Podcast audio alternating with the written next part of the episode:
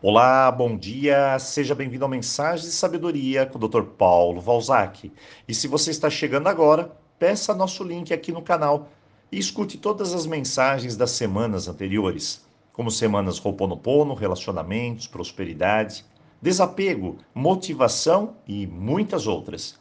E eu tenho certeza absoluta que cada uma delas vai de alguma forma contribuir positivamente para o seu momento.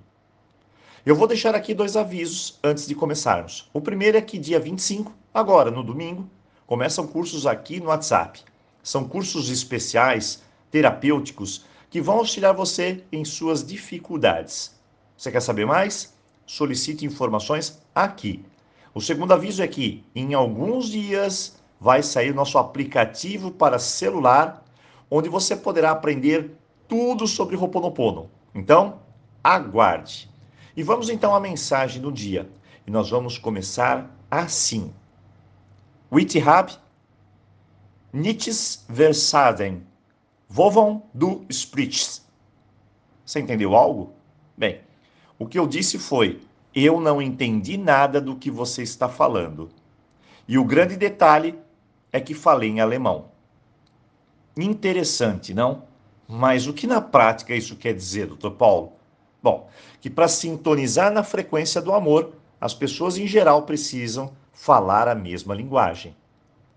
Se em uma relação, seja ela afetiva, familiar, de amizade ou de qualquer outra forma, se não acertarmos a mesma linguagem, estaremos fora de sintonia e o amor não vai se fortalecer, nem o entendimento. Eu não sei se você sabe, mas existem coisas que causam desamor. Ou seja, ao invés do amor estar no ar, ele vai para o ralo mesmo.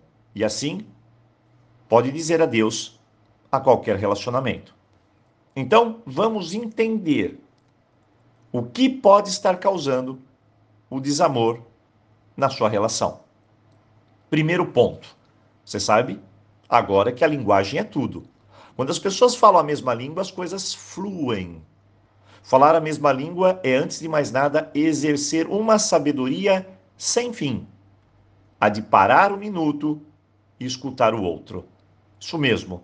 Tem momentos que apenas escutar é a maior de todas as linguagens. Nem sempre as pessoas querem resolver algo. Elas querem apenas serem confortadas com a sua simpatia em ouvir.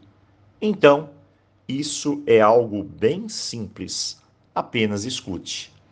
O segundo ponto Nada de remoer passado. O que foi, foi. Se você não entende isso, é melhor criar um mantra em sua vida. O que foi, foi.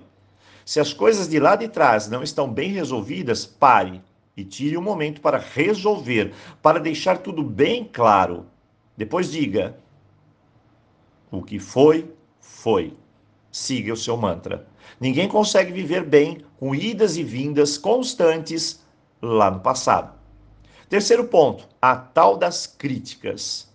Porque você é isso, porque você é aquilo, olha o que você fez, está tudo errado. Bem, será que você saiu do papel de companheiro ou companheira para virar mãe ou pai do outro ou da outra e ficar assim apontando o que ele deve ou não deve fazer?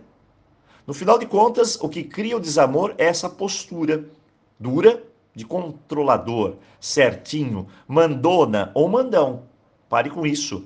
Veja como você está se comportando na relação. A minha dica: ressalte os pontos positivos do outro. E assim, você vai ganhar muito mais do que você imagina.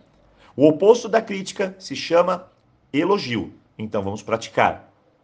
Quarto ponto: é meu, é meu, é meu. Essa dança de apego, prisão, ciúmes, tudo isso vai acabar com o pouco de amor que resta no ar. O desamor se instala pelo apego e pelo controle. E eu até hoje, preste bem atenção, eu até hoje nunca vi uma pessoa que tenha ciúmes e nunca passou por um episódio de infidelidade no relacionamento. Então acredite, ciúmes, apego demasiado pode desarmar o amor. Então é hora de trabalhar isso. Esses são alguns pontos para sintonizar na rádio do amor e assim permiti-lo que ele esteja em sua vida. É preciso mais compreensão, mais ouvir, mais elogiar, soltar o passado, criar cumplicidade, companheirismo, comprometimento, e isso vale para tudo: namoro, casamento, amigos, filhos, para a sua vida. Hoje o amor está no ar. Então, eu desejo a você um ótimo dia, uma boa reflexão e, claro, amanhã eu encontro você aqui